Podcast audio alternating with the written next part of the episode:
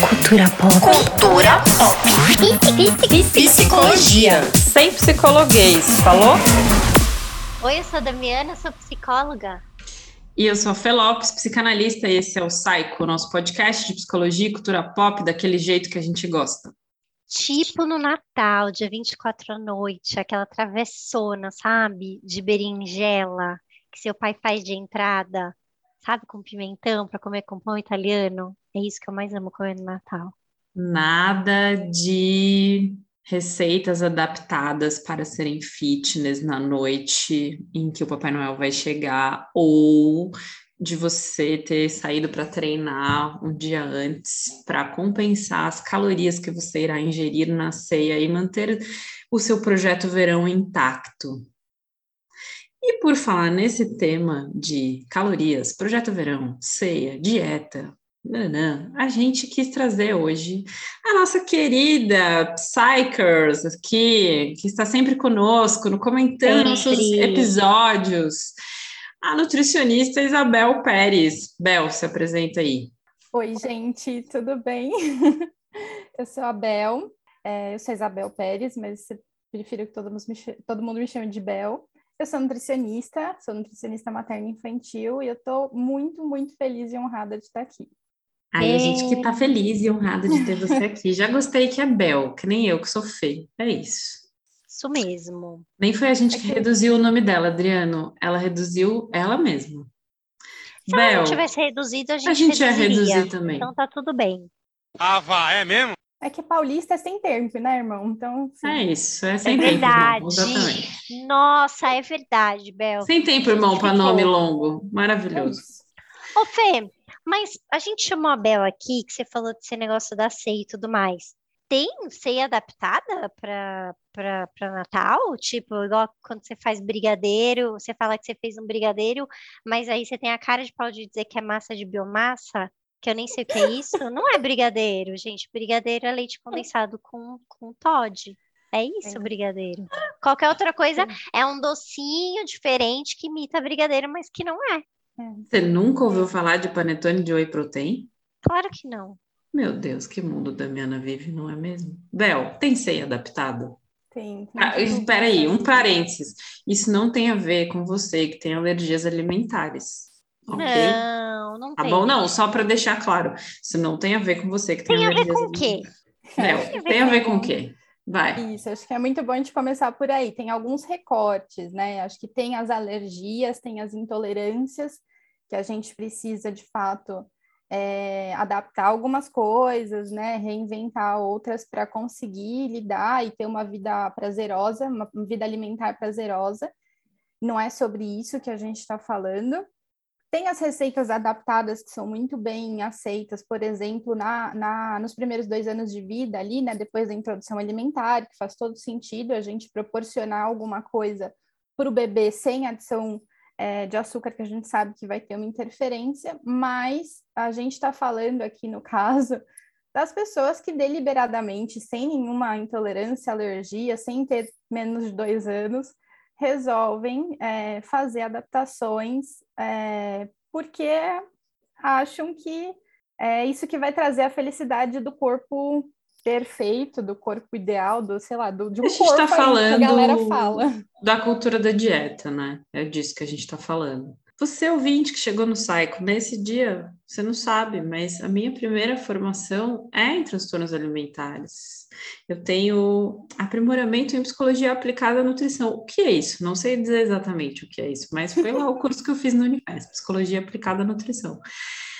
Então, o que a gente está falando muito é da cultura da dieta, e porque acho que tem algo que é curioso, né? Porque é um dia, uma refeição. E não, não sei se isso já apareceu para você, Dami, no seu Insta, no seu Whats, que é no dia seguinte, imediatamente após o Natal, já começa uma série de memes gordofóbicos sobre como queimar a ceia, ou sobre como sua barriga está igual do Papai Noel. Como se um dia, um dia que você exagerou, porque normalmente a gente exagera na ceia, né? Você come coisas que, sei lá, só, pelo, come, só come naquela data. Na maioria das famílias é isso, a gente come só naquela data, tal. E aí você tem um dia de exagero, mas aquele dia ele é definidor sei lá, do ano todo, então você precisa, tem, começa a pipocar um monte de mensagem de é, suco detox, comida detox, seu fígado não é capaz de fazer o detox suficiente, você tem que botar um outro bagulho. É, isso, assim, é, tem a galera imediatista, mas tem também agora, desde novembro, o Sim. projeto verão, né? Em que as pessoas vão fazendo coisas absurdas para chegar no verão, nessa data, e, e tá de algum jeito, ou tá no, no biquíni do, da praia, enfim, tá. Sei lá, tem, tem umas coisas por aí, assim, que são bem perturbadoras, eu acho. A gente está no momento da história da humanidade de muito transtorno alimentar, né? Assim, pipocando absurdamente. E eu não sei, Fê, porque eu, eu não, é, assim, eu sou uma nutricionista materna infantil, eu não sou da área de transtorno alimentar propriamente dita adulta, né? Eu sou da área de transtorno alimentar infantil, que é uma outra vibe, é um outro lugar. Mas eu acho que a gente está num momento assim muito preocupante, em que cada vez mais se produz transtorno alimentar é, e cada vez mais cedo, né? Eu, eu, essa semana, semana passada me contaram de uma criança de 9 anos que está numa anorexia gravíssima, assim. É, nove anos, cara, com nove anos, sei lá, eu tava brincando de boneca ainda, sei lá. Não, mas eu acho que você trouxe um ponto importante, assim, porque é, assim como a gente tem a cultura da dieta nos adultos, né? E acho difícil que a gente consiga encontrar um adulto hoje, faço, eu lanço esse desafio, que não tenha um sintominha de transtorno, de comer transtornado, né? Não estou falando de transtorno alimentar com bulimia, anorexia, mas um, aquela coisa que você fala, eu não como carboidrato depois das 18 horas, uma, uma crença limitante, ai, Bruno, TCC, um bagulho desse, assim, é, em relação à alimentação, e eu fico pensando o quanto que a gente, o quanto que isso vaza para a infância, né? Não sei se isso chega no seu consultório, tipo, sim, de pessoas sim, que estão preocupadas com a quantidade de carboidrato que as crianças estão comendo. Com Estou pensando numa criança, sei lá, acima de dois anos, se pode continuar comendo açúcar, se continua essa fala, açúcar é cocaína, uhum. é... não sei, como é? O que, que você vê? Não, chegou, chegou mãe para mim perguntando é, quais frutas tinham baixo índice glicêmico para dar na introdução alimentar. E eu fiquei assim, oi? O que, que é baixo índice glicêmico? Eu não sei. É, quando a gente come carboidrato, o carboidrato ele tem uma resposta insulínica, né? Ele uhum. libera uma quantidade de açúcar é, que vai liberar uma quantidade de insulina para isso ser metabolizado. E aí tem alguns alimentos que vão ter essa resposta maior e outros que vão ter essa resposta menor, muito simplificadamente, tá, gente? Tá. É, então, em tese, quando você remove menos insulina e você põe menos, menos açúcar aí na sua glicemia, você tem um desgaste menor do seu corpo, isso muito entre aspas, tá, gente? Pelo amor de Deus, assim. É, então, tem uma preferência para isso. Quando a gente tem uma doença instalada, a pessoa já está acometida por algum problema, ela é diabética, está pré-diabética, é, ou está, por exemplo, numa gestação gemelar, que é uma gestação de maior risco para desenvolver diabetes, e daí a gente já tem uma questão de prematuridade com a, a gemelaridade, então a diabetes põe isso é, em maior risco. Enfim, quando a gente tem ali uma condição que justifica, faz sentido a gente pensar sobre índice glicêmico. Quando não, pelo amor de Deus, né? A gente devia estar tá tocando a nossa vida e tentando tirar o Bolsonaro do poder, que é para isso que a gente está aqui. É verdade. Então, assim, é, a gente precisa pensar onde é que a gente está colocando a nossa preocupação, porque não faz. É, tem algumas coisas que não fazem sentido, né? Então, isso que a Fê estava falando lá de. de, de, é, de não sei qual foram as palavras que você usou, mas o grande problema dessa lógica é que, em geral, vão eleger um vilão nessa história. Né? Na alimentação vai, vão, ter, vão haver vilões ou vai haver um nutriente vilão e na verdade, na verdade, não existe esse vilão. Eu acho que vale, vale uma super discussão com vocês sobre isso, assim, sobre essa necessidade das pessoas terem o vilão, né? Porque um, a gente precisa de todos os nutrientes, mesmo o diabético, ele precisa de carboidrato. Uhum. Ele vai precisar cuidar mais desse carboidrato, ele vai precisar cuidar. ele vai precisar exigir mais qualidade, ele vai preferir o índice glicêmico menor, ok, mas é, ele vai precisar ainda assim, né? Então não é, não é isso, não é sobre isso, assim. Nossa, Bel, é, eu tenho a sensação hoje que fica tão pesado esse negócio da comida, uhum. tanto para as crianças em introdução alimentar, né? Que, que quando começa a introdução, ah, porque é assim, eu atendo um, uma bolha, né? Então, na minha bolha, todo mundo tem que fazer o BLW lá, que é aquele que a criança própria vai liderando a, a alimentação, né?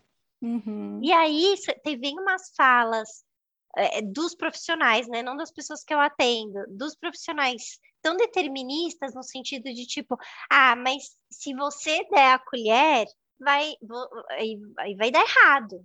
Sim. E, e dando errado, teu filho está correndo risco de ter um transtorno alimentar. Eu brinco. E aí, é, pode falar. Eu falo, eu brinco que esses são os militantes do BLW, assim. É, então. E aí eu fico pensando nisso, assim, tipo, gente, é, fica um peso tão grande nessa história do transtorno alimentar que, assim, vários adultos que eu conheço, quando estão comendo, sempre vem com essa fala do tipo, ai, não devia ter comido esse doce. Ai, comi chocolate a semana inteira. Ai, semana que vem é zero açúcar, porque essa semana eu chutei o pau da barraca. E aí, é claro que eu tô falando de outro lugar, porque eu sou uma pessoa magra, e eu sempre fui muito taxada por ser magra, então que eu estava doente, que eu tinha algum problema, então sempre teve uma repercussão grande na minha magreza na minha vida desde que eu era criança, todo mundo questionando meus pais porque eu era tão magra que eu não comia direito. Então, para mim, eu não tenho essa angústia do tipo, putz, vou engordar se eu comer isso. Mas eu fico pensando que comer é uma das coisas mais prazerosas que eu faço na minha vida, sabe? De ter, de, de a gente, eu e a Fê, a gente gravou agora um do Réveillon e ela falou: Ah, o que, que você gosta? O que, que é divertido de fazer? Pô, comer para mim é uma coisa que, é, que é, dá uma tesão. Chegar num restaurante que eu não conheço, pedir uma comida diferente, sentir um sabor que eu nunca senti. Porra, que coisa gostosa. E às vezes eu vejo que fica tão pesado nessa coisa da alimentação, não só para os adultos, que não se permitem comer com prazer, Uhum. E também para as crianças, assim, porque eu vejo, ah, na ceia de Natal, ah, não, não pode comer nada disso, porque, sei lá, é uma comida muito gordurosa e não sei o quê. Cara, é Natal! Sim. Dá a porra do peru e o, e o arroz, sabe, para criança. E come farofa e arroz e maionese, tá tudo bem, gente. é Natal, come, tem, é, é gostoso, sabe? E aí, Bel, pô, eu, eu sinto que a gente perde tanto com isso, porque além de criar um monte de noia na cabeça, porque cê, tudo que você senta para comer é um grande problema, tá tão burocrático. Fica uma culpa, né, cara? Gigantesca é. depois. É. Então você não vive nenhum momento, você tá de férias. Ah, eu tô comendo tudo isso quando eu tô de férias, viu? Porque se eu não tivesse de férias, eu não comeria tudo isso. E não sei o quê. Aí acaba as férias. Ai, voltei de férias e continuo comendo mal, não sei o quê. Cara, você tá comendo a sua vida, come, come, Sim. calma. A necessidade de justificar o que tá fazendo. Né? É. é uma coisa muito estranha. Hoje em dia, a sociedade fala mais de comida e saúde. Os complexos morais migraram da sexualidade para a dieta, da cama para a cozinha e para a uhum. mesa. Você hoje sai do sério, come uma lasanha e aproveita. Tendo quebrado o regime, pede uma torta de sobremesa. Para juntar coragem, já bebeu uma caipirinha, mas com adoçante artificial. Então, embalado, pediu outra, depois uma cerveja e cafezinho para terminar. Mas este já é potencialmente adoçado com aspartame. Amanhã será só pepino com iogurte. Jura aos deuses do colesterol. Os sinais distintivos de pecado e expiação distribuem-se como equanimidade entre um alimento e outro. Para tanto disto, tanto daquilo. Quem sabe até um pouco mais daquilo, que a mortificação deve ceder o gozo. Um alimento combate o outro. Fibras vegetais contra a carne vermelha. Nosso estômago transformou-se em um palco onde contracenam os atores da química orgânica numa prodigiosa tragédia digestiva que ultrapassa em popularidade a de Sófocles. Esse é um é... texto muito legal que chama Crema e Castigo, que é em referência ao crime e castigo, com o Fábio Herman e, uma, e a Marion Minerbo. A Marion trabalha bastante com transtornos alimentares, o Fábio Herman já Uhum. morreu. Dois psicanalistas, eu li esse texto na época da graduação, assim, que ele vai fazer esse paralelo que a moral saiu da cama e migrou para a mesa. Pra mesa. né? Então, é isso, a gente tem os alimentos que são permitidos, que são proibidos, cada época muda, um tempo o ovo é bom, outro tempo o ovo é ruim, um tempo o carboidrato é bom, um tempo o carboidrato é, ruim. Esse Café. é um É, clássico. Eu amo um, tem uma crônica do Veríssimo, que é o ovo, que é maravilhosa, é maravilhosa. Todo mundo tem que ler essa crônica porque ela é muito boa. Que ela, ele fala que alguém tem que pagar para ele o tanto de ovo que ele não comeu, porque o ovo de repente foi demonizado. E o quanto de vida ele perdeu não comendo o ovinho dele que ele tanto apreciava. Eu acho que é isso. É um, é um pouco na vibe, não sei se vocês já ouviram, que, do Tim Maia, que tem uma frase dele super célebre, que é, é, que ele faz uma semana de dieta, aí alguém vira para ele e pergunta: E aí, Tim Maia, você fez uma semana de dieta, o que, que você perdeu? Aí ele olha e fala: Sete dias. É, É, um é. pouco isso. Mas eu Tem queria a- voltar um pouquinho, Volta, volta. que você falou do. É só para não perder, porque eu acho isso tão importante. Você falou do, do, do, do BLW, eu falei dos militantes do BLW. Sim, Eu acho que tem muita coisa importante para a gente militar nessa vida, o BLW não é uma delas. E eu acho que a minha reflexão é, é o seguinte: quando eles estão lá batendo. Pause, a gente vai repetir, repete. Eu acho que tem muitas coisas, como é? Agora eu gente- até fiquei eu acho que tem nervosa. Meu muitas coisas Deus, eu acho que tem nessa muita coisa importante nessa vida para a gente militar. O BLW não é uma delas. Repito. Mas não é uma delas, sabe por quê? O que a Por- gente tem que militar é por uma parentalidade responsiva. E isso é uma coisa que a gente precisa Nossa, militar. Bel, obrigada, Bel. Agora, é A gente tem que militar por segurança gente- alimentar, não Por se elas vão comer com a mão. Exato. Agora, quando a gente está ali dizendo que é um crime botar a colher na frente da criança, a gente também não está olhando para essa criança, galera. Não tá, Não estão tá olhando para essa criança. quem está dando a colher também. Exato, não estão. Porque qual que é a vida, qual que é o contorno para que você precise dar na colher do dia a Exato. dia dessas A famílias, gente tem entendeu? s- transtornos sensoriais importantíssimos que fazem com que crianças não consigam interagir. Elas mal conseguem vestir a própria roupa, que dirá interagir com o alimento. A gente não pode partir do princípio de que toda criança vai amar catar comida e enfiar na, na, na cabeça, no cabelo, no nariz. Então, a gente também não está olhando para essa criança, a gente também não está olhando para esse cuidador quando a gente prega que determinada coisa tem que ser de determinado jeito, porque não é assim Exato. que funciona. Isso mesmo. né? Acho que isso é é muito complexo. Eu acho que a gente pode determinar que todo mundo precisa ter acesso à comida, sim, porque isso Uhum. tem que ser determinante.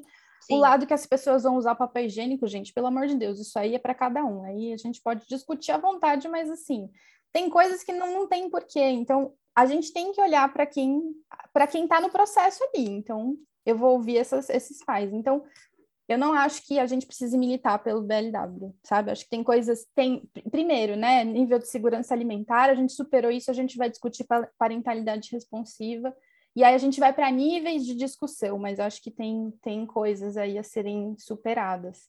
Acho que uma É, e- técnica é Porque você tá bem dando comida pro teu filho, eh, porque tem gente que me conta que, que às vezes vai, como não tem certeza se a criança vai comer, quanto tempo vai demorar, o quanto que vai sujar, vai com batedeira no coração, sabe? Tipo, suor frio, crise de ansiedade. Por quê? Porque tem um tempo limitado para poder se dedicar àquilo, e aí, se você não se dedica, você é uma, uma família de merda, cuidador de merda, que, tipo, ai, você não tem um tempo para se dedicar. Cara, não, não tem. O a brasileiro gente mora, hoje não tem. exatamente, a gente não tem. Então, é, às vezes a gente tem muito mais qualidade de vida com alguém que está dando a colher, que seja, do que o BLW a qualquer custo, como parto a qualquer custo, como amamentação a qualquer custo, Uhum. tudo isso que entra atravessando a subjetividade, porque ninguém olha para a vida daquela pessoa, Então, né? mas cara? aí, Só- aí a gente volta para a história da alimentação do final do ano, que é o corpo dentro do padrão a qualquer custo. E Sim. o corpo do padrão, que é um corpo magro, um corpo cada vez mais magro, né? Um corpo e um corpo que não é, é que não é vivo, no sentido de que ele é sempre o mesmo. Então, ele é aquele corpo, seu corpo não mudou. Ao longo É. dos 40 anos da sua vida. Nossa, verdade. Se você gestou, não gestou, se você é um corpo que ele é estático É. e que é liso, que é jovem, que é e que Moldável. eu acho que moldável, e eu acho que a gente, quando a gente pensa nisso, eu já tive uma postura assim como o BLW muito mais militante em relação a esse assunto, na época que eu estudava muito a questão dos transtornos alimentares e tal. Hoje em dia eu acho que tem isso da gente pensar é, na relação com a comida atravessada pela subjetividade, porque sim, eu vou ter pessoas que é, vão ter uma, relação, uma, uma entrada nas dietas é, de uma forma que elas estão presentes ali. ente- Entendeu? Que é uma escolha, que tem a ver com quem elas são, que, Tem que, que- fazer sentido. que faz É, um sentido. é, Tipo você pensar que é obrigatório a pessoa preta ter o cabelo crespo, sim, porque a gente tem a ditadura do cabelo liso. É diferente quando eu optei por alisar o cabelo. Ah, eu quero alisar. É isso. Mas aí, Fernanda, é aquela merda lá do depilar axila, entendeu? Sim, também. Ah, também. mas você, você fala assim, eu escolho. Aí a pessoa fala assim, não, você só escolhe por conta do patriarcado, porque ele está, você está invadida por ele. É, a gente está, gente, todo mundo tá. Todo Quem mundo Sim. tá invadida pelo patriarcado? O que eu acho que a gente. Tem Que a gente mesmo. Exatamente, você não, você não tá, você não tá isento, né? Eu acho que o pensamento, quando eu, quando eu propus a, a gente falar sobre esse assunto, é porque ele sempre retorna nessa época do Sim. ano. A gente não se dá conta como a gente é gordofóbico, assim como a gente não dá- se dá conta como a gente é LGBTfóbico, racista, e muitas falas, né? A gente continua propagando isso.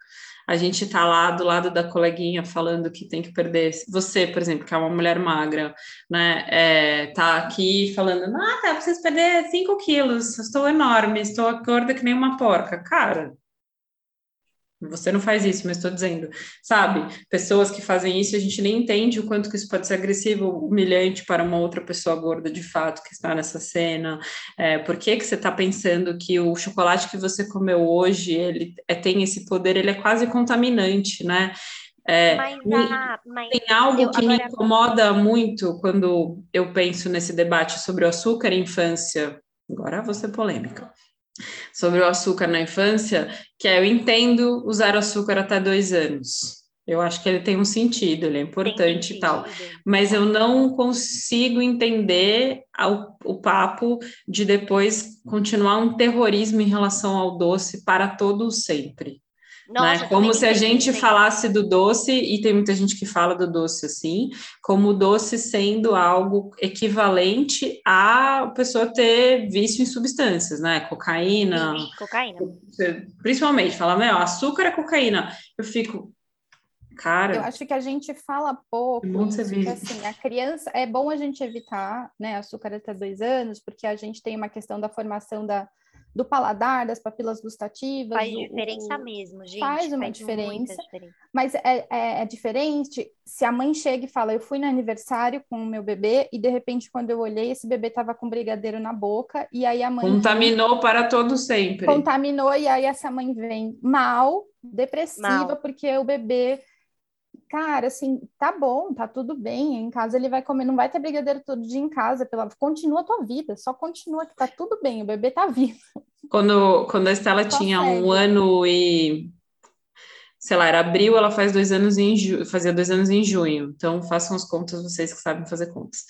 É, ela teve uma otite e a gente estava fora de casa, primeira vez, estava fora de São Paulo. A gente estava em Aracaju, na casa de um- uma amiga, e ela ficou sem comer nada. Tava muito, ela estava muito enjoadinha, assim. E a única coisa que ela aceitou foi biscoito maisena. Eu voltei para São Paulo pensando no meu um ano e cacetada sem açúcar para criança que tinha, acabou, né? Joguei no lixo, acabou, contaminei a criança. Não, é assim. E o Douglas, que era o pediatra na época, falou exatamente isso que você disse. Meu Deus, foi um dia, né? Segue a vida aí. Continua. Tipo, continue É, a eu tenho- nadar. é, Mas eu essa tenho uma coisa história que- parecida. De, Mas- de, é, ou, ou- é, tudo ou nada, eu acho, eu acho, eu tô lembrando de um livro que todo mundo fa- fala mal, eu também tenho minhas críticas, mas essa parte eu achei bem interessante, que é aquele Crianças Francesas Não Fazem Manha. Uhum. Nunca li. desse? Não. Então, eu li. E aí, tem partes que, obviamente, eu, eu não, não gosto, mas essas, essa parte da alimentação eu acho bem importante duas partes. Uma que ela traz as crianças para comer na mesa, a- o que os adultos estão comendo, porque na França eles comem é, muito menos comida processada e ultraprocessada do que dos Estados Unidos, porque ela é americana, o marido é francês. E é, essa parte eu gostei muito. E uma outra parte que eu gostei foi ela contando que quando uma americana, ela é americana, ela é engravida, ela fala que ela passa, ela fala, ah, eu não entendo porque as francesas é, não eh, ganham muito peso na gestação, ela estava dizendo, né? E aí acaba que ela vai em algum lugar, não me lembro mais, faz anos que eu li esse livro, alguém fala para ela, porque vocês passam tantos anos em privação que vem essa coisa da gestação, vocês se dão o direito de comer o que vocês quiserem. Aqui na França, as pessoas comem o que elas querem, mas elas comem de forma balanceada, tipo, pouco, né? E tem pouca opção de, de alimento processado e ultraprocessado. E ela falou isso, que tem essa coisa de uma discrepância completa, tipo, ou eu tô de dieta, não posso comer nada, ou quando eu não tô de dieta, eu posso comer absolutamente tudo que eu nunca pude comer, que aí vem desse lugar da escassez. E aí, Uhum. quando você pode comer tudo, quando você tem acesso a tudo, e não necessariamente nesse lugar do peso da cobrança, as coisas tendem a ser mais equilibradas. Você não vai precisar comer 50 brigadeiros, porque eu vejo, às vezes, isso, não pode, não pode, não pode, não pode. Hoje você pode. Meu, a criança se empanturra. Porque é é, isso, é só hoje que eu vou poder. restrição. Toda restrição leva Restrição compulsão, compulsão. que é isso. Mas aí, né? como Então, dialoga com o só pode comer açúcar, só pode comer doce no fim de semana, que é um clássico, convenhamos. Ah, eu não, é eu não acredito nisso. Come Não, tudo bem, eu também não acredito, mas a gente tem que pensar que os nossos ouvintes acreditam. Só pode comer doce no final de Sim. semana, Bel. Isso, não, não pode. E no não Natal? É. Não pode nunca, Bel, Não é vai falar. assim. Não pode Não. nunca, ouvinte. Não, a gente vai chegar nesse ponto, mas eu vou ter que voltar várias casinhas agora. Então vai. Bel, vai. Melhor, Bel, vou, vou complicar mais um pouco. Se eu tô com vontade de comer brigadeiro, é melhor eu comer uma maçã? Pronto, pode Nunca, falar, Bel. Jamais, jamais. Porque pensa, vamos fazer uma reflexão aqui. Eu quero que todo mundo feche o olhinho e pense. Você ama, vamos supor, brigadeiro, que foi o exemplo da Fê. Eu amo brigadeiro, eu amo brigadeiro, tô morrendo de vontade de comer brigadeiro, aquele brigadeiro delicioso de panela que eu faço lá com meu chocolate e tal. Aí eu tô morrendo de vontade de comer esse brigadeiro. Aí eu, eu fico, não, mas brigadeiro ruim, açúcar ruim, não vou comer açúcar, porque eu, eu quero perder os 3 quilos pro Natal, não sei o quê, pro, sei lá, pro ano novo. Aí um, um dia, dois dias, três dias, uma semana, não comi o brigadeiro, porque é açúcar, é ruim. Aí o que que acontece? Chega domingo, tudo que você planejou pro seu domingo deu errado. Seu almoço queimou, você brigou com seu irmão, com seu marido, sei lá. Seu filho gripou, você não sabe o que você vai fazer amanhã, que você tem que trabalhar, essa criança está doente. Assim, deu ruim. Aí você tá uma semana sem comer o- os brigadeiros que você tá morrendo de vontade. Aí deu ruim seu dia, né? Aí você fala, bom, vou fazer o brigadeiro e vou comer um pouquinho. E aí você tá com esse bolo de frustração na tua cabeça. Qual a chance de você encontrar uma panela de brigadeiro depois de uma semana ou mais, às vezes, se privando e comer só uma colherinha? Nenhuma. Nossa, muito pouca, né? Mesmo que você tivesse uma vida linda, que sua vida tivesse ótima, né? E que, mas você ficou se privando um tempão. Qual a chance de eu falando- chegar numa festa, ter brigadeiro, eu ter me privado do Comer um brigadeiro e eu não brigadeiro. amada. Então, assim, é, eu- quando eu falo, né, ah, porque a criança adoeceu, briguei com alguém, enfim, porque a vida é assim, porque todos os É. dias vão acontecer coisas e você não vai estar no, no- na, você não vai estar no meio ali do, da gangorra de emoções plena, né? Porque a vida vai acontecer, uma série de coisas vai, vai bater em você e você vai estar bem ou não tão bem. E quando você está muito feliz, também você quer comer alguma coisa para comemorar, porque a comida está nesse Sim. espaço também. Então, a chance de você ficar se privando em qualquer situação que seja da tua vida, e na hora que você encontra isso que você estava com vontade e você comer só um pouquinho, é mínima, é mínima, assim. Você não vai conseguir comer só um pouquinho daquilo. Brigadeiro, vou dizer brigadeiro, mas eu sempre falo do bolo, né? Você encontra um bolo, você vai comer só uma fatia de bolo? Não, a chance de você comer metade do bolo, ou você precisar ver esse bolo acabar é muito grande. Porque a ação mecânica da mastigação, ela é, é, ela dá uma calma, né? Ela dá um conforto emocional e todo o sabor, toda a memória afetiva que você tem daquilo ali, daí você vai lembrar que você comia brigadeiro com a sua amiga, que não sei o que, enfim. E você vai continuar naquele ali, porque ali tá muito melhor do que a sua vida que tá com a criança, Sim. com o marido, com a comida queimada, entendeu? Então eu acho que tem, é, tem esse lugar. É, a gente não pode contar que a gente vai estar na balança, na gangorra, no, no, no, no meinho ali. Não, não existe, acho que, esse lugar na vida, assim. Acho que é muito complicado isso. Agora, é, quando a gente tem um outro lugar aí, tem um outro percurso que a gente pode correr, que é quando a gente demoniza, então, o açúcar e vai para essa história do, do, da receita adaptada, do ingrediente milagroso, né? Tem um outro lugar muito perigoso que é você não vai comendo o que você está com vontade, você vai fingindo que é aquilo que você fez. Então, você fez o brigadeiro de tâmara. É Ai, gostoso, é não, não gostoso. faça. Mas é igual brigadeiro? Não é igual brigadeiro. Aquilo É uma não é delícia o docinho de tâmara. É maravilhoso, uma mas é um docinho de tâmara, um Não é o brigadeiro. Exato. Ah, tinha uma paciente minha que ela fez uma série de doces de festas veganos, sem açúcar, para beber. Fez um puta sucesso, porque era delicioso, mas era isso. Não chamava brigadeiro, chamava, sei lá, tamarinho, de não lembro o nome sei lá. agora. Mas é isso, era uma delícia, mas não é brigadeiro. Não é, exato. Então, você também está se enganando aí, porque você vai. É ótimo, tá bom, é delicioso, você vai ter ali uma saciedade, mas não é o que você está esperando. Não é. Quando você encontrar a coisa que você está esperando, você também não vai comer só um pouquinho, porque você vai precisar matar a sua fome sensorial daquilo ali, a sua É. fome afetiva daquilo ali, a sua fome de memórias daquilo ali. Então Total. você também vai para uma via de compulsão por um outro caminho, percebe? Sim. E também é muito complicado.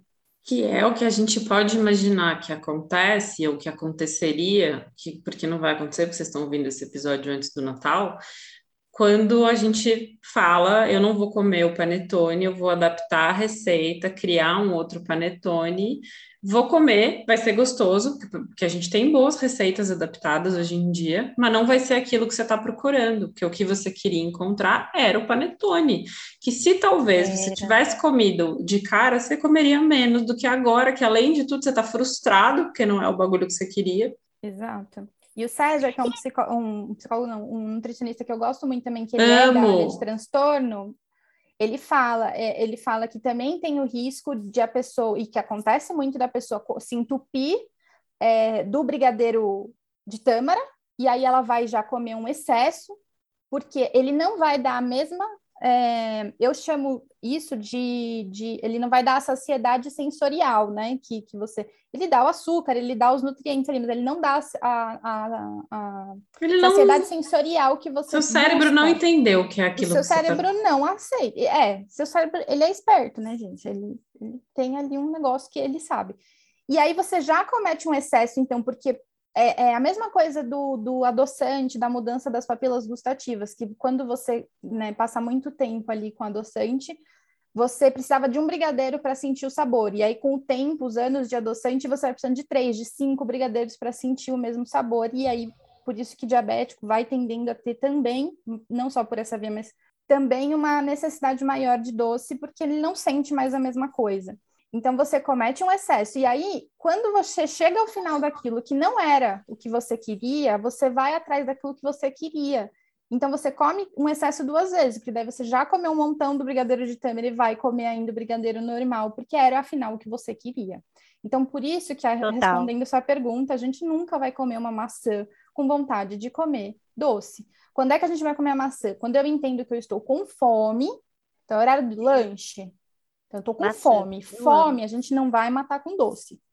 Porque doce não, não vai matar essa fome. Hashtag verdade, chateado. o doce, ele vai dar o pico glicêmico, ele vai dar uma enganada, dali no máximo uma hora você está morrendo de fome de É novo. verdade. então aí é um problema.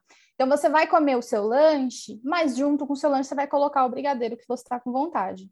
Você não vai trocar uma coisa por outra, você vai resolver a sua fome física, sua necessidade ali de matar a fome, e aí você vai para o doce que vai fazer parte daquela refeição.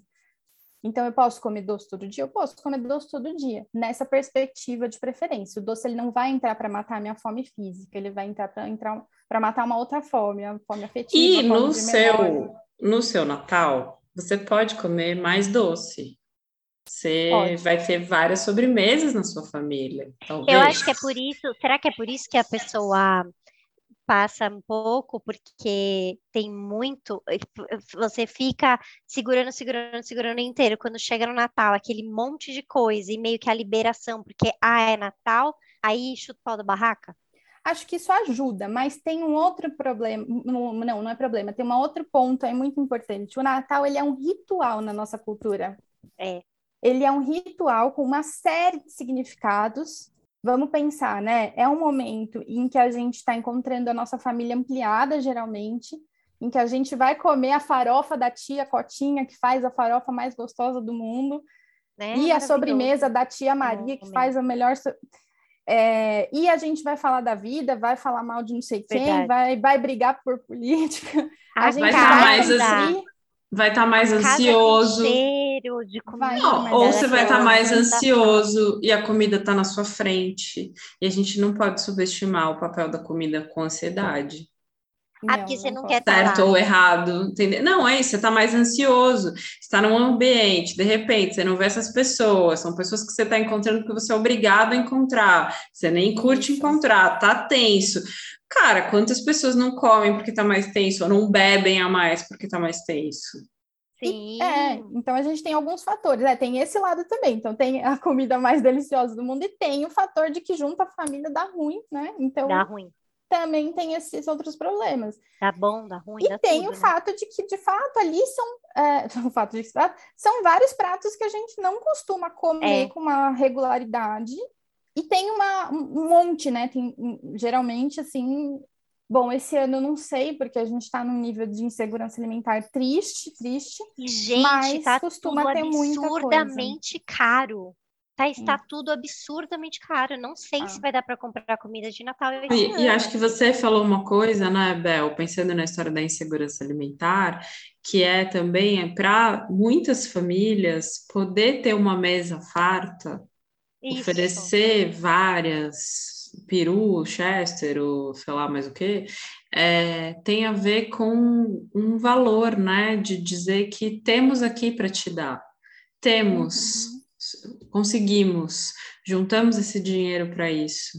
Tem todos esses lugares, né, que estão, tão, o panetone, ele é um, um sei lá, ele é um significante ali no meio do Natal, né? Ele não é o panetone mais. O peru não é o peru, eu lembro, tem uma história engraçada com essa história do peru, é, que é, eu sempre fui autônoma, né, na vida, sempre. Nunca fui CLT de lugar nenhum, essa é minha história, essa é minha vida, esse é meu mundo no Excel. É, e aí, uma época, eu era cooperativada, eu era, trabalhava no home care, eu estava numa cooperativa, e a gente ganhou cesta de Natal, Cara, eu tava tão feliz eles davam que o também. peru da ceia, que a minha família nem come peru na realidade, mas eu naquele ano foi tipo, a gente vai ter que fazer esse peru, cara. Eu ganhei o É. peru, tipo, pela primeira vez eu tenho aqui alguma coisa para oferecer na ceia. Assim, eu ganhei do meu trabalho, tinha um, um- um símbolo isso, assim, naquele Muito. momento, que era, putz, eu tinha visto meus pais a vida inteira, quando eu trabalhava nas empresas, ganhavam a cesta, eu nunca tinha ganhado uma cesta. O que que era ter essa cesta de Natal? Então, acho que são todos esses significantes é, que a gente vai tentando esvaziar eles na hora que a gente vai pensar no Natal, como só como se a comida fosse só nutriente, né? Eu acho que o, o É, que é isso, não dá para descolar essas, esses, essas coisas, não dá. a comida A não é gente tem a- nutriente, a gente não tem come carboidrato. Você não sabia o que era uma fruta com alto índice glicêmico. Eu sou feliz quando eu encontro alguém que não sabe essas coisas. Eu falava isso na introdução alimentar, quando alguém falava para mim que deu kiwi como primeira fruta, eu falava, nossa, que alegria deve ser não saber que kiwi é alergênico, não? Deve ser muito feliz você saber que banana, não saber que banana é um alimento alergênico. Meu, banana é super, né? Eu descobri Então, paciente, Cara, eu Eu, eu, não- eu sabia porque a Estela tinha tido um monte de alergia e tal, então eu sabia tudo. E acho que é isso, a gente vai transformando comida em nutriente. Comida não é nutriente. Mas a gente vai esvaziando várias coisas de sentido. Isso é quando eu falo na, na questão de você pensar o BLW descolado do todo, você vai perdendo sentido também. Uhum. Gente, é muito grande uma pessoa tá começando a comer. Isso é muito grande. Isso é muito importante.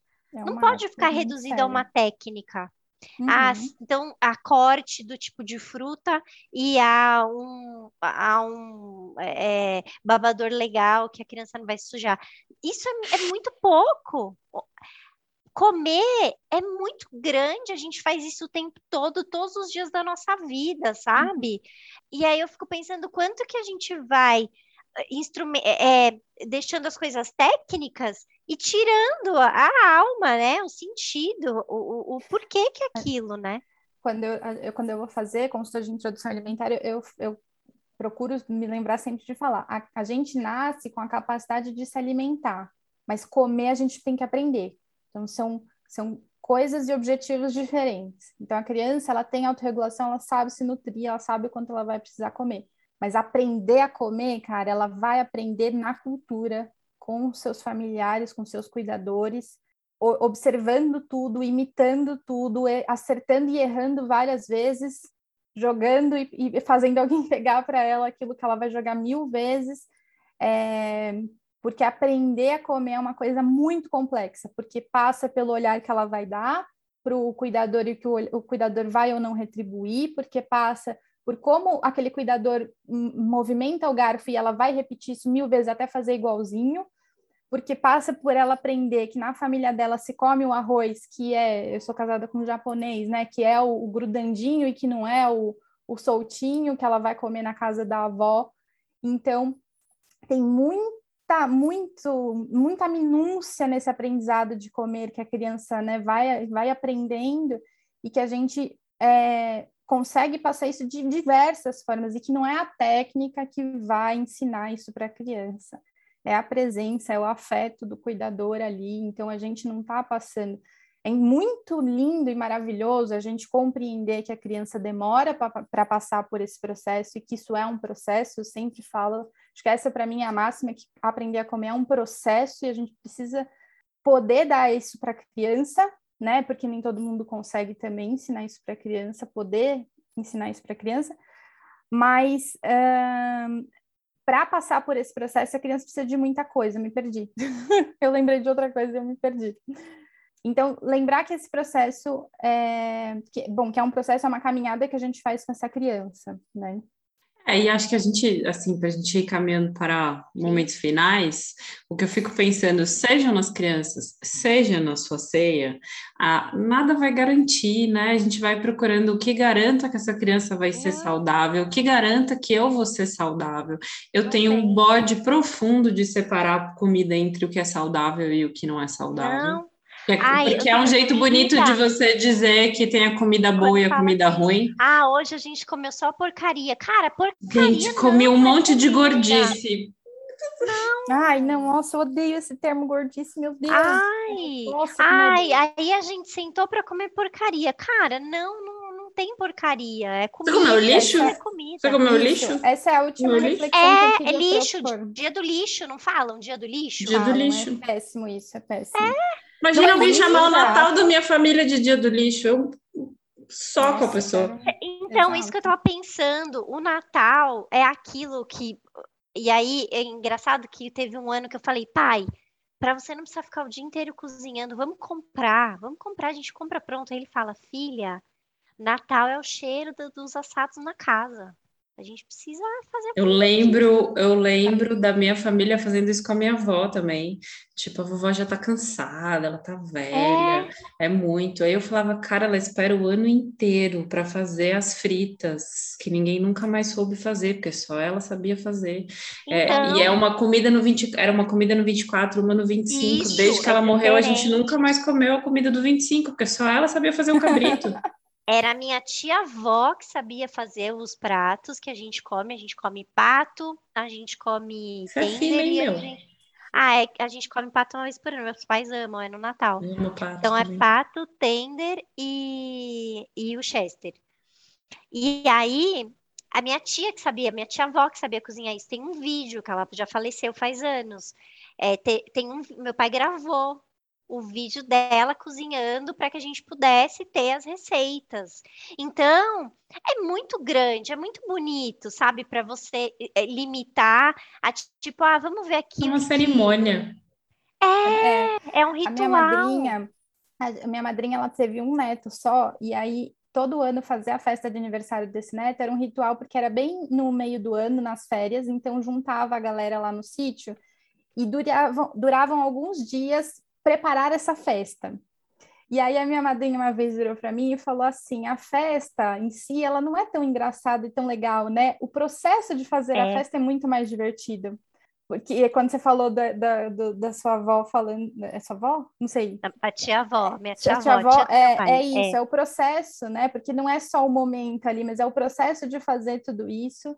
E, Até e de reclamar. resgatando. É, é, de reclamar, de contar a história de que eu aprendi isso, como sei Ai, é quem que me ensinou desse jeito. Demais, mas é ninguém me ajuda, ninguém me ajuda. É, não vou mais fazer é. fritas. Esse ano não vai ter fritas não, não vai ter, tinha o, o, a rabanada. Não, que rabanada, não vai fazer rabanada. Tá bom, então a gente vai rabanada. comprar, a gente vai comprar na padaria. Não, aí também comprar na padaria, rabanada. Ah, aí você tá avacalhando. Aí não dá. É, eu acho que a última reflexão rapidinho que eu queria propor, meninas, é o seguinte: quando a gente esvazia esse significado, a gente abre um espaço muito perigoso aí. Quando a gente é, demoniza então, o açúcar, o carboidrato, seja lá qual for o nutriente da vez, tem alguém muito esperto que vai se aproveitar disso. E eu sempre falo, eh, eh, eu queria patentear essa frase, que é a indústria alimentícia, ela não tem nenhum intuito de te alimentar, ela quer ganhar dinheiro, não importa como, e nem quem vai morrer para isso. Quando a gente demoniza um, a indústria vai vir muito rapidinho com igualzinho, trocando ali um, um, negócio que era ruim por outro que é às vezes bem pior, vai cobrar três vezes o preço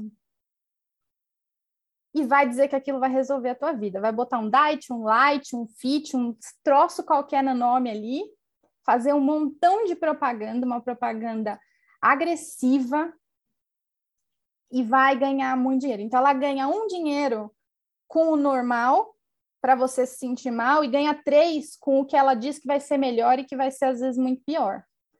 Então a gente tem que tomar muito cuidado também na, no campo da alimentação com o quanto a indústria continua ganhando nas nossas costas, com esse monte de fantasma que a gente vai produzindo e, enfim, né, vai se sentindo cada vez mais mal. Então, acho que isso é uma coisa que a gente precisa cuidar, sabe? O ativismo tinha que ser este no lugar da alimentação. A gente deveria ser ativista para a segurança alimentar, para que todo mundo tenha direito a três refeições no dia, e um ativismo em relação à indústria, porque a indústria quer a sua grana, é isso que ela quer, e ela também é quem implanta o terrorismo nutricional porque daí ela ganha a indústria, ganha o médico que vende me o melhor regime, ganha a nutricionista que diz que se você passar com ela você emagrece X por mês e soca antes e depois no, no Instagram que nem pode. Uhum. Ganha a psicóloga que trabalha com dieta, porque também tem isso, né, gente? A uhum. psicóloga que trabalha com dieta, ganha o cara que inventou o panetone de whey, ganha a fábrica de whey, e você senhoras e senhores, se o seu propósito era fazer tudo isso para perder peso, você vai continuar com o mesmo peso, mesma coisa, não vai ter mudado nada, porque nada vai garantir. Não, às vezes, às vezes, às vezes você vai ganhar, você vai ter ganha, mais. Você fica num efeito sanfona. Efe, no efeito sanfona, não dá para a gente. Né, acho que tem um, um ponto nesse assunto que eu sempre, para mim, ele é o meu marco da minha época dessa, de ter trabalhado com isso, que é é, nem, toda, nem toda pessoa que faz dieta tem transtorno alimentar, porém, todas as pessoas que tiveram transtorno alimentar começaram numa dieta. Né? Então, dieta não é uma coisa de graça. Não, a gente não pode subestimar o risco que é você entrar numa dieta restritiva.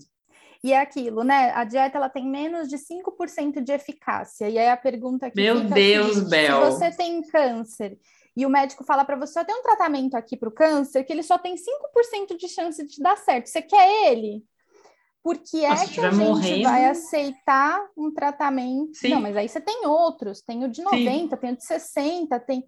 Por que, que você vai aceitar o que tem 5% de chance de dar certo? E esse 5% alguém... de chance não é porque dá certo o método, é porque as pessoas têm metabolismos diferentes. Sim. Porque alguém vendeu, porque é isso, a Damiana fala que eu só falo do capitalismo, mas vocês me entendem, não tem condição, entendeu? Alguém está vendendo isso, alguém está ganhando dinheiro.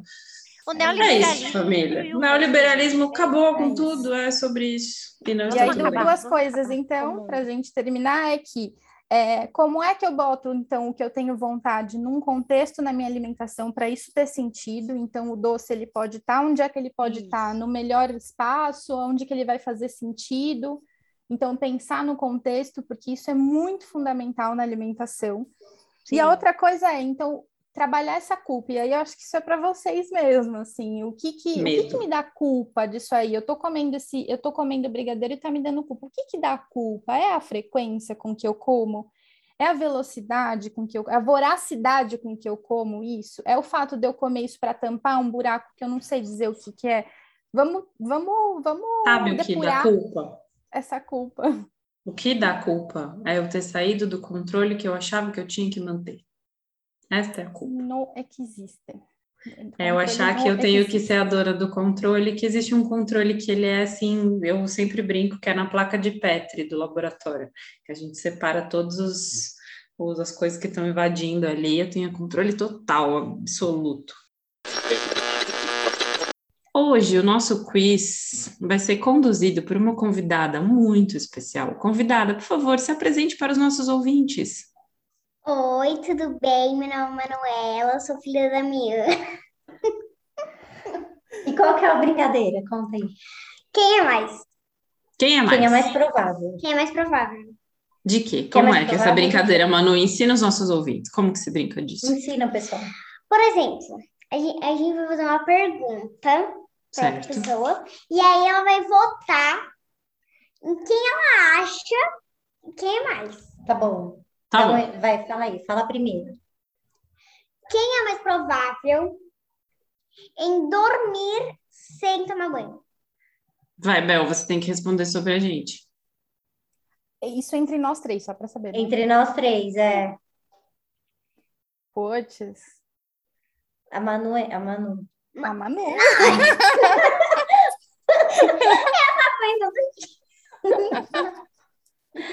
Eu nunca to- dormi sem tomar banho, eu acho. Então, agora eu vou fazer uma pergunta. Quem é mais provável de comer de sobremesa tomate?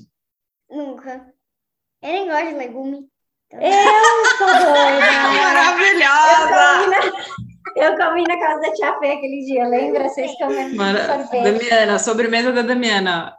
Tomate e Tomate pronto. cereja. É, ai, tava bom. Sabe que tomate é fruta? Eu não como. É, Eu só como comida salgada, sendo que é fruta. Também. É. Dami, sua vez.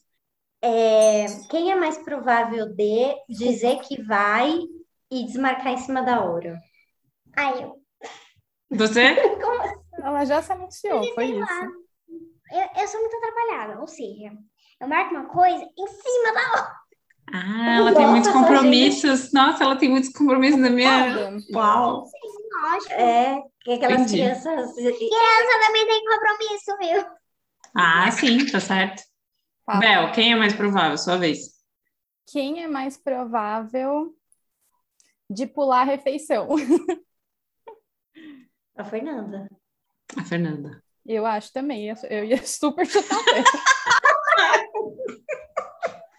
Nossa, Bel, ela, ela fica com os negócios tudo vazio de comida lá onde ela atende, que ela fica comendo durante o dia.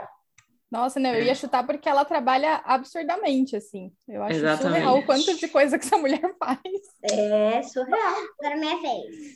Vai. Acho que acabou. É a Não? última Você rodada, a falou última cinco rodada. A perguntas, última. ela tem mais uma. Peraí, deixa eu pensar.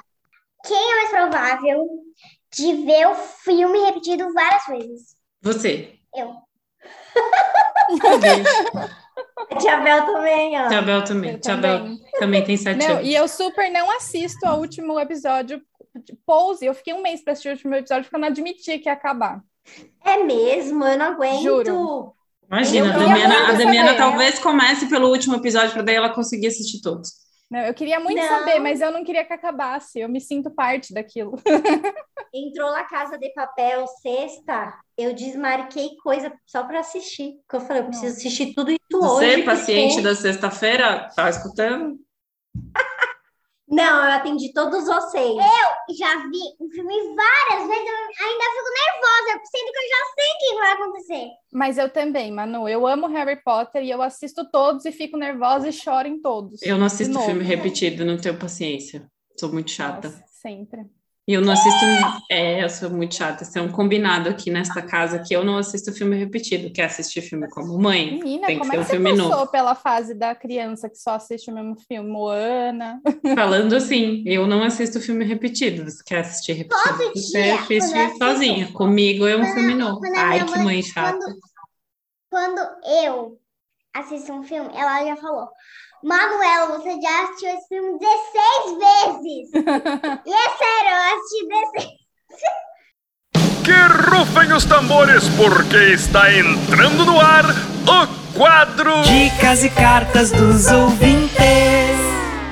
Eu não vou lembrar de filme agora, mas eu adoro dica de filme, mas eu gosto muito do livro da Sophie Derham, que é uma é, francesa naturalizada brasileira que tem um livro muito legal. Tem a Tribol, Triboli, eu sou péssima no inglês. Evelyn Tribol, Triboli, não sei como é que escreve, como é que pronuncia o nome dela, mas, mas acho que é Tribol, que também fala desse tema e é muito legal ouvir. Tem o César, que é um, um, oh meu Deus, ele é um nutricionista muito maravilhoso dos transtornos alimentares. Dá para encontrar ele no Instagram, é César Vicente, o nutricionista César Vicente. Tem a Não Sou Exposição, que é uma outra nutricionista também muito boa dessa parte de, de transtorno alimentar, ah, que acho que vale a pena seguir também nas redes. E tem a nutrição da depressão, gente, que é uma aí é página de humor, a- as dicas da Miana da Vi- Isso, as melhores. Pode, Deixa vai, eu vai na achar fé. aqui. É nutricionista César, que o nome dele é César Vicente Júnior. Deixa eu achar aqui, nutrição da depressão. Tem uns. Nossa, é maravilhoso esse. O Mínimo para Viver é um filme sobre transtorno alimentar. Eu acho que vale bastante pensar. Pesado demais. É o To The, to the é Bone? pesado. To the Bone, eu acho que é esse mesmo. A da menina que tem anorexia. E Muito. eu acho que legal. vale muito a pena as pessoas se informarem sobre. eh, tem uma série de, de ações aí sobre eh, as propagandas, a proteção das crianças, a propaganda alimentícia. Isso é uma coisa que a nossa sociedade precisa tomar como pauta, porque as crianças são muito vítimas. São um alvo fáceis principal. são alvo principal. Os pais também, eu acho que ler sobre isso pode empoderar bastante pais aí para limitar é, o acesso que a indústria tem aos seus filhos, é, porque é- é- isso é uma pauta muito séria e muito cara para nutrição, assim. Então, acho que é, procurar sobre isso tem algumas páginas é, pra, que cuidam disso também, que acho que vale a pena. Agora, eu não vou lembrar de nada, óbvio, né? Bom, eu vou, eu tô na minha saga aqui dos filmes de Natal, que eu assisto todos, né? Vocês sabem. Então, já que a gente tá falando de Natal, vou dar a dica dos filmes de Natal. Eu tô com um probleminha, porque o meu Netflix foi invadido por alguém no Equador, então virou tudo em espanhol. Meu E aí eu Deus! consegui é, recuperar minha senha, porém, gente, eu não consigo mudar a língua, então todos os nomes são em espanhol. Então, os filmes têm nomes diferentes aqui no Brasil do que no Equador. Porque eu falo para minha mãe, mãe, você assistiu esse Castelo de Navidad? Ela, ah, um castelo para o Natal? Eu, é, acho que é. Ela, por que você está falando em espanhol? Eu, mãe, porque roubaram meu Netflix.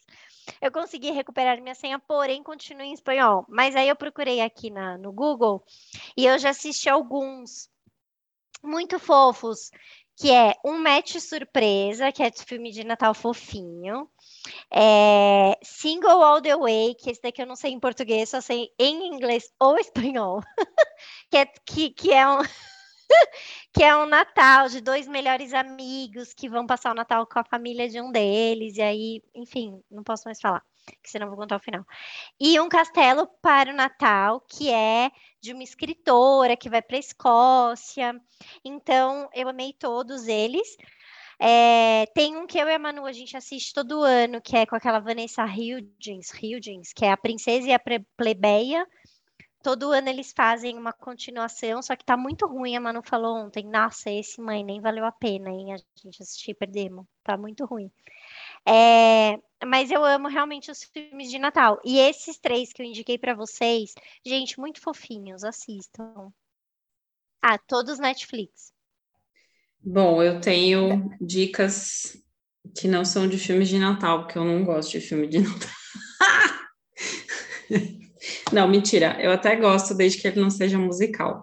Mas Não é, nenhum é musical. nenhum é, porque ano passado tinha um musical que eu achei muito uma cidade chato. de interior e me apaixono no Natal. É esse o conceito de todos eles. Amo. Ah, tá bom.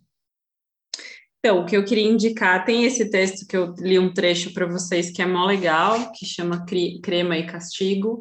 Ele está num livro antigo, não sei se é achável ainda, que chama Psicanálise Fim de Século.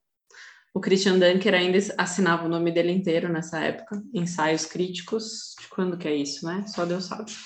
Tem alguns livros de história que eu gosto muito. Esse eu vou precisar lembrar, depois eu dou um off no som para colocar aqui. É, tem um, um Instagram que chama Astral BR, que vai falar de transtornos alimentares, Associação Brasileira de Transtornos Alimentares, que eu gosto. É, você não precisa ter transtorno alimentar ou ter alguém com transtorno alimentar para seguir essa página, porque não é só sobre isso. E tem um assunto, né, um filme que eu gosto muito, assim, para a gente pensar a comida fora da chave, ou da dieta, ou do transtorno, é, que é o Julian Julia, que é uma história com comida.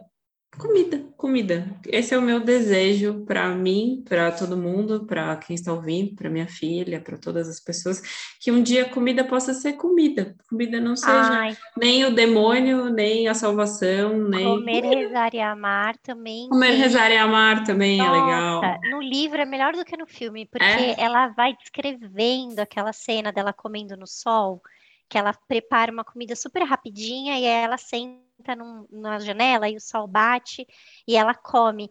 É essa a sensação da comida. Acho que ela fez uns aspargos com ovo cozido. É uma comida tipo que ela fez ali na hora, sentou no chão. No livro ela vai descrevendo os detalhes, é isso, tipo comida. Comida que você faz rapidinho, que é saboroso, né? Que não precisa um- ser.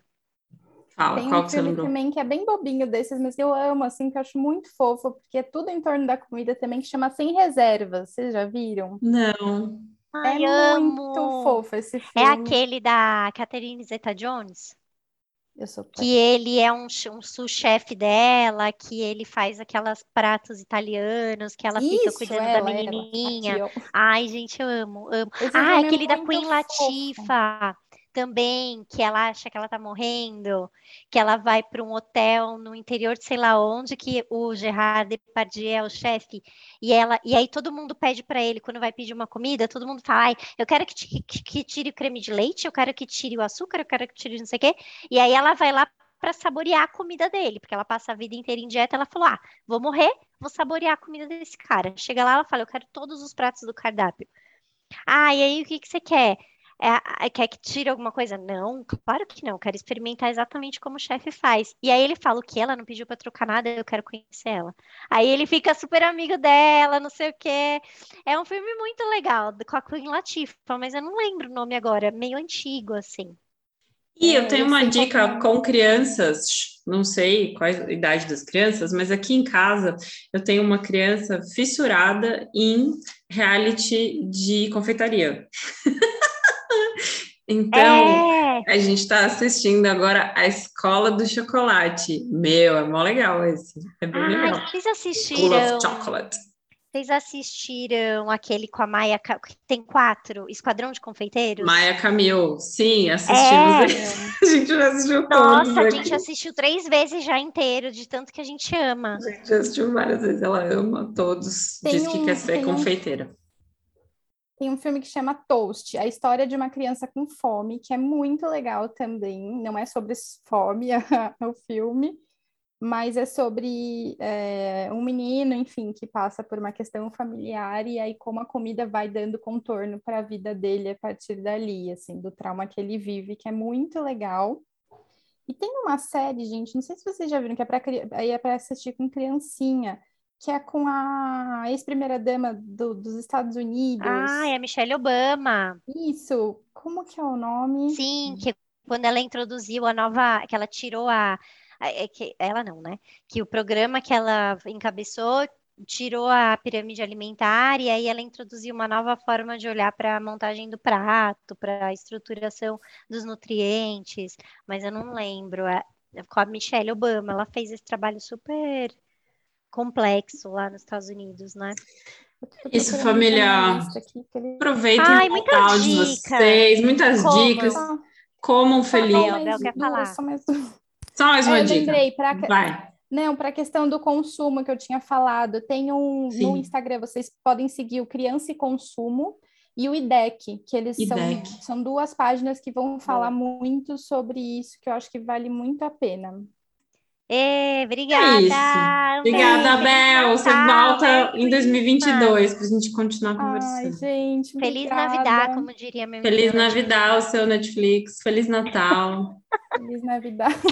Beijo, Obrigada, gente. gente. Foi uma honra.